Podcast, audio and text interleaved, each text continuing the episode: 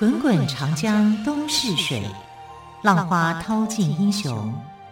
是非成败转头空。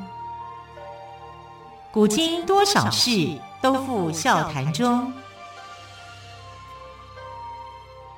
陪你说历史，汪培制作主持。欢迎朋友们收听今天的《陪你说历史》节目，我是汪培。在三国时代有一门三杰：孙坚、孙策以及孙权。今天我们就来说他的故事。第一个故事是一块玉玺的故事。玉玺是皇权的象征，每个国家都只有一块玉玺。汉朝的玉玺是秦朝留下来的。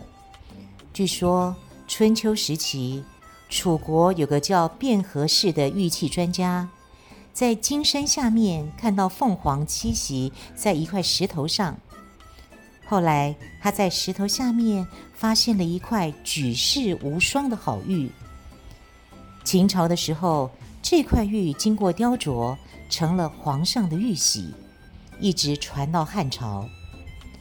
可是，由于汉朝末年局势动荡，玉玺就被弄丢了。后来，董卓作乱，带着京城洛阳的文武百官及普通百姓迁到长安。临走前，一把火就把洛阳的宫殿给烧了。贪婪的士兵还挖掘老百姓的坟墓，把值钱的东西都拿走。那些反对董卓的军队打到洛阳时，洛阳已经是一片火海。只有孙坚命令他的部下立刻救火，修补被毁坏的坟墓。夜已经深了，孙坚睡不着觉，看到洛阳变成一片废墟，他不禁泪如雨下。这时，他发现旁边的枯井里射出了一丝光芒，就命令士兵下井去查看。没想到，井里居然有一个死去的贵妃，手上紧紧抓着一个绣着龙的包袱。包袱里面有一个紫红色的盒子，盒子里装的正是丢失了的玉玺。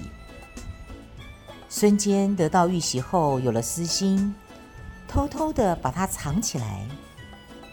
后来孙坚攻打刘表时，被刘表的部下用暗箭射死。去世时，孙坚才三十七岁。他的儿子孙策继承事业。那个时候的孙策才十九岁，没有人把他放在眼里，而他也因为手上没有兵，暂时依附在袁术的手下。孙策聪明伶俐，英勇善战，袁术非常喜欢他，常常夸赞他说：“哎，要是我有这样的儿子，真是死而无憾了。”话虽这么说。袁术始终只把孙策当成自己的手下，而孙策则志在发扬父亲的事业，拥有自己的领地，因此心里很着急，苦于没有表现的机会。有一天，孙策越想越难过，不禁大哭起来。这时候，一个名叫朱治的人走进来。他以前是孙策的父亲孙坚的手下。紧接着，一个名叫吕范的人也进来了。他们一起帮孙策想了一个办法。孙策非常的高兴。第二天，孙策去找袁术说：“我的父亲被刘表杀害，至今还没有报仇。”我的舅舅现在又被扬州刺史刘繇追杀，我想向伯父暂借数千名雄兵回去解救舅舅。我没有什么好东西，只有我父亲留下的一块玉玺。要是伯父不相信我，我就把玉玺压在您这里做凭证吧。袁术一听到“玉玺”这两个字，顿时心花怒放。因为这是天子的象征，全天下的人都想得到它。他定了定神，假意地说：“没问题啊，我就借你三千名士兵，五百匹马。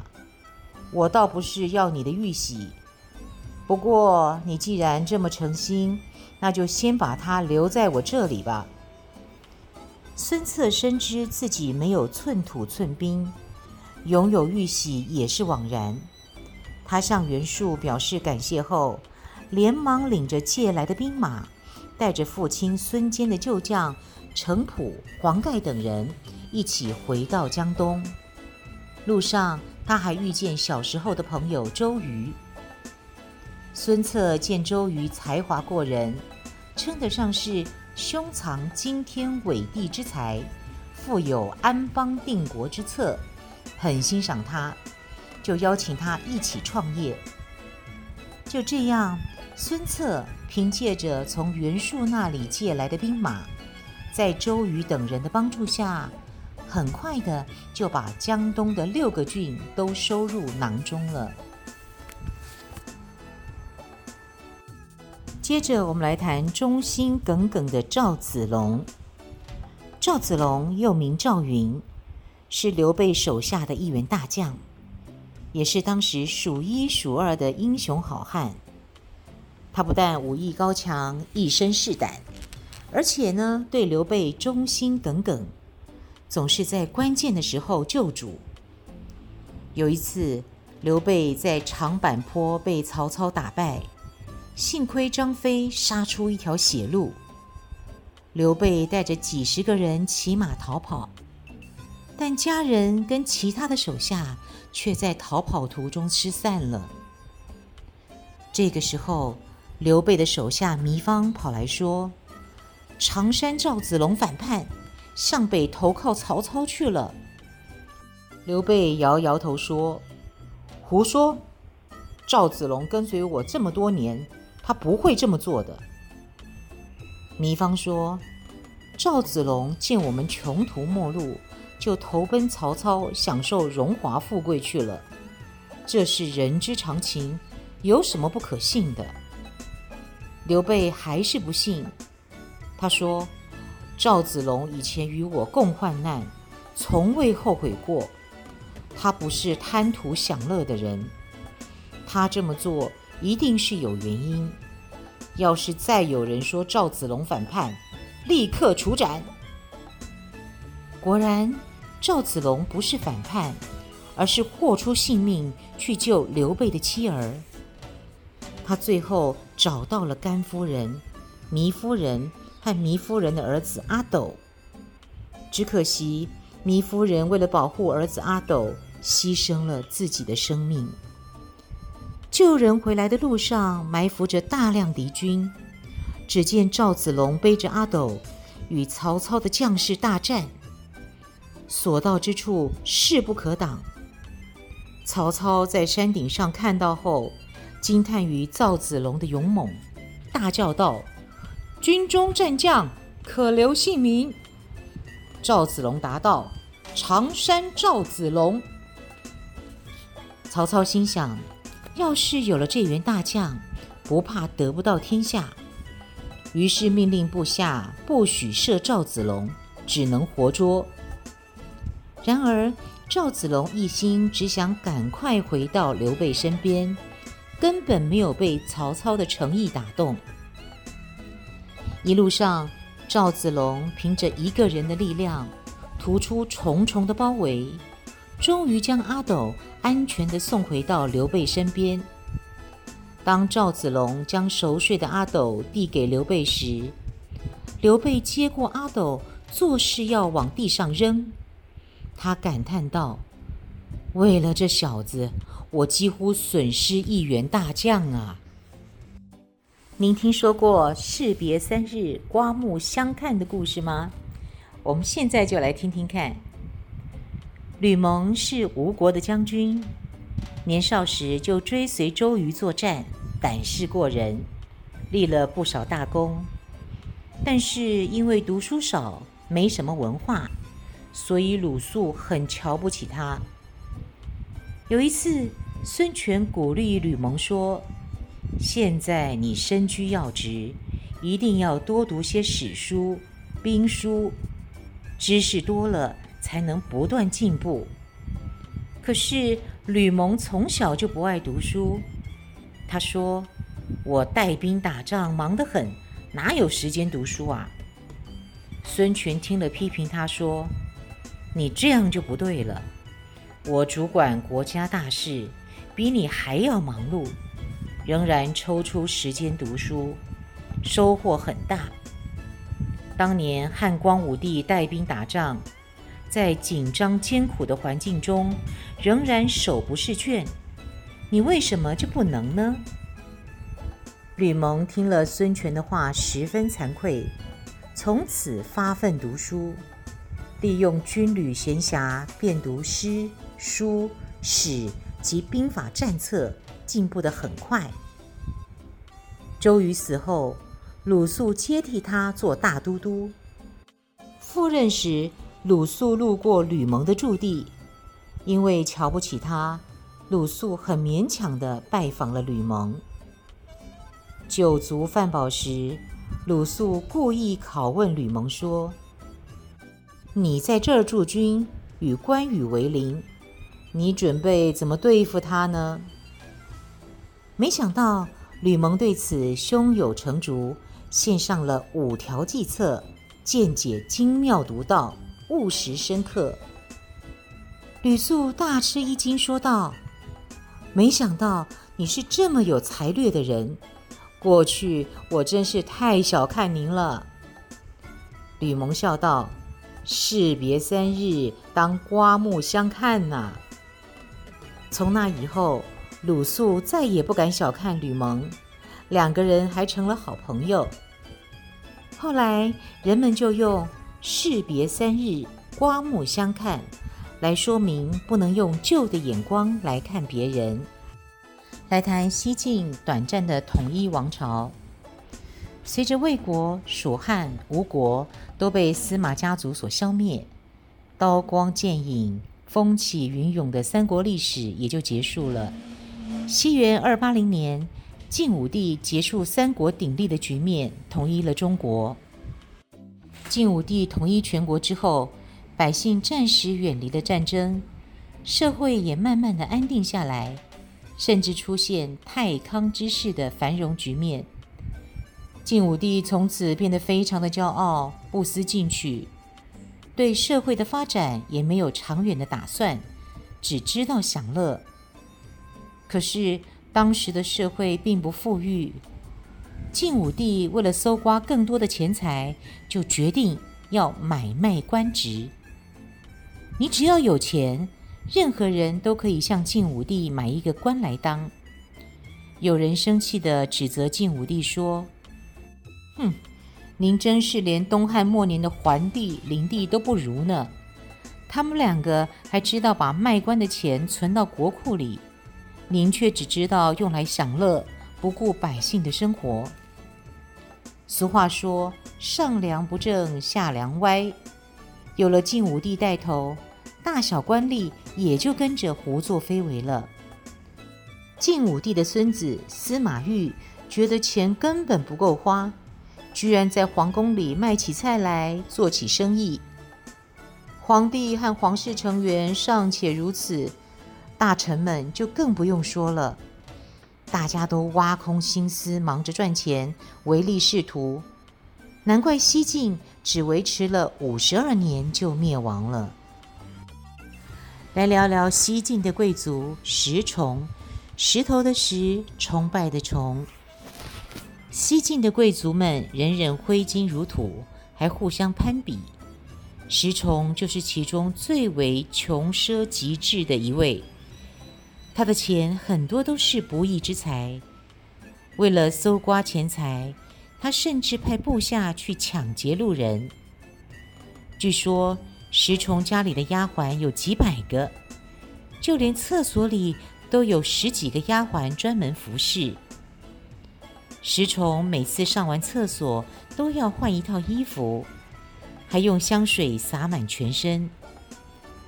当时。晋武帝的舅舅王恺几次跟石崇比富都输掉了，他相当的不服气，他从晋武帝那里拿来了一棵五十多公分高的珊瑚树。哇，这可是非常罕见珍贵的宝贝呢！王凯心想：“嗯，这下石崇总比不过我了吧？”谁知道石崇看到这株珊瑚树后，根本不用正眼瞧它，还拿铁条把珊瑚树给砸碎了。王凯看了非常的气愤，但是石崇说：“哎呀，这有什么好生气的？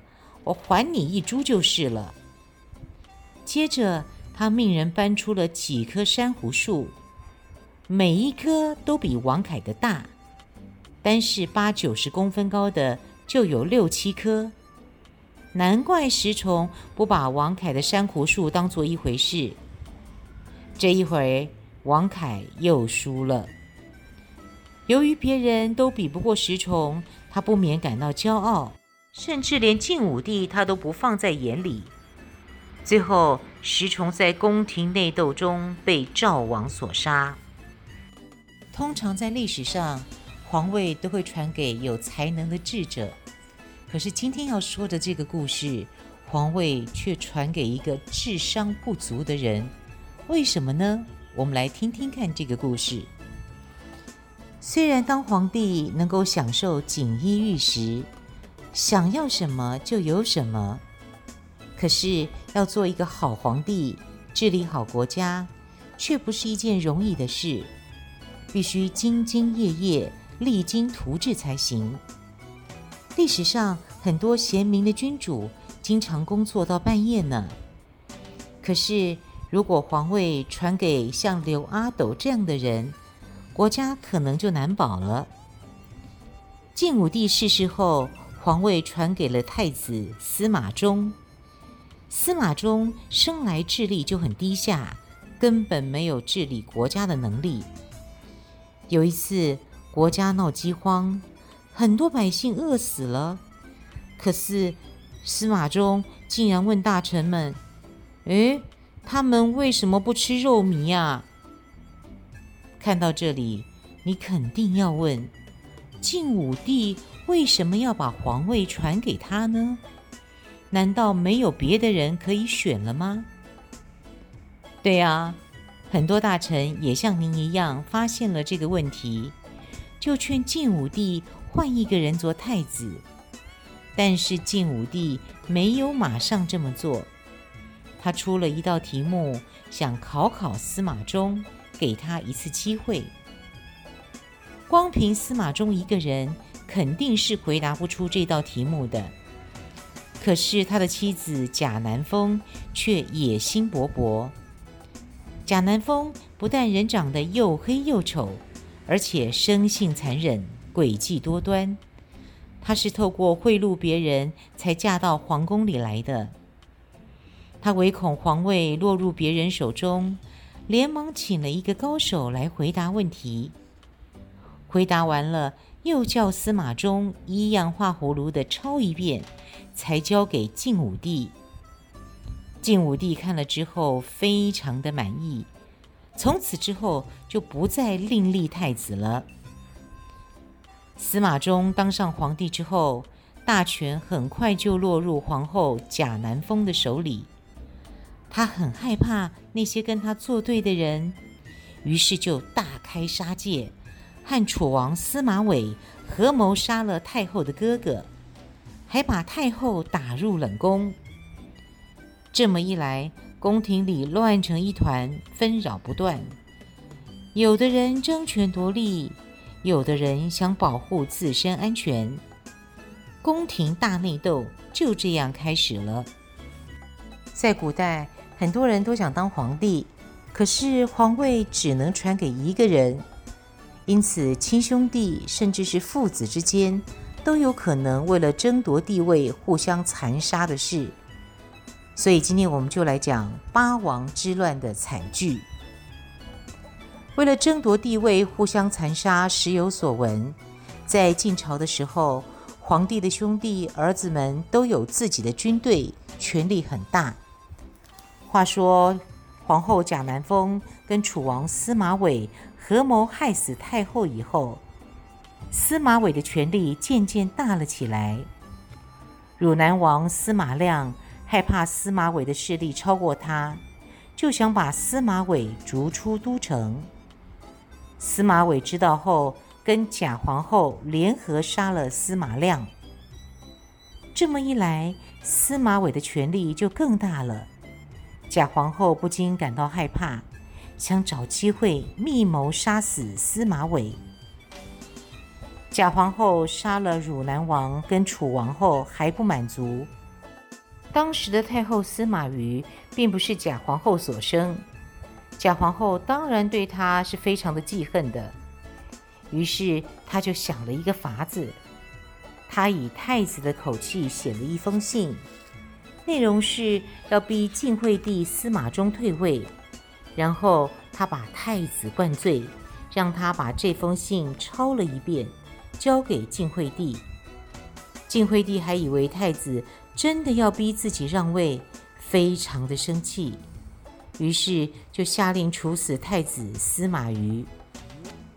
看到贾皇后这么胡作非为，赵王司马伦带兵叛变，处死了贾皇后跟他的亲信，还把晋惠帝软禁起来。赵王自己做了皇帝。看到赵王当上皇帝，齐王司马冏很不服气，就带兵攻打京城，最后杀了赵王司马伦。后来长沙王司马懿杀了齐王司马冏，河间王司马顒杀了司马懿，东海王司马越杀了成都王司马颖跟河间王司马顒。这场动乱持续了整整十六年，一共有八个王丢了性命，因此又被称为八王之乱。在八王之乱中，死伤无数。晋朝的国力已经大不如前，随时都有灭亡的危险，百姓的生活非常穷困，纷纷流浪到当时的南方。在古时候，各民族之间缺乏交流，不了解彼此。汉人把一些北方的少数民族称为胡人。西元三一七年，西晋被刘聪率领的匈奴军队灭亡后，很多北方的少数民族纷纷进入中原，建立了新的国家。这些民族加起来共有五个，他们分别是。匈奴、鲜卑、羯、氐、羌，称为五胡。这五个民族连同汉族，为了获得更多的疆土，互相展开了厮杀。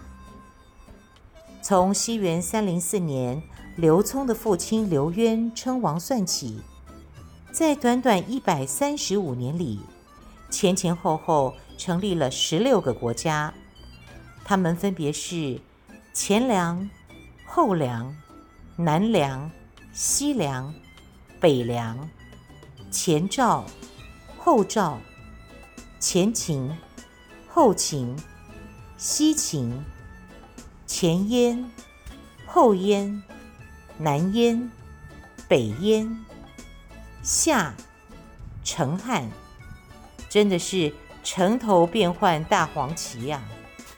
直到四三九年。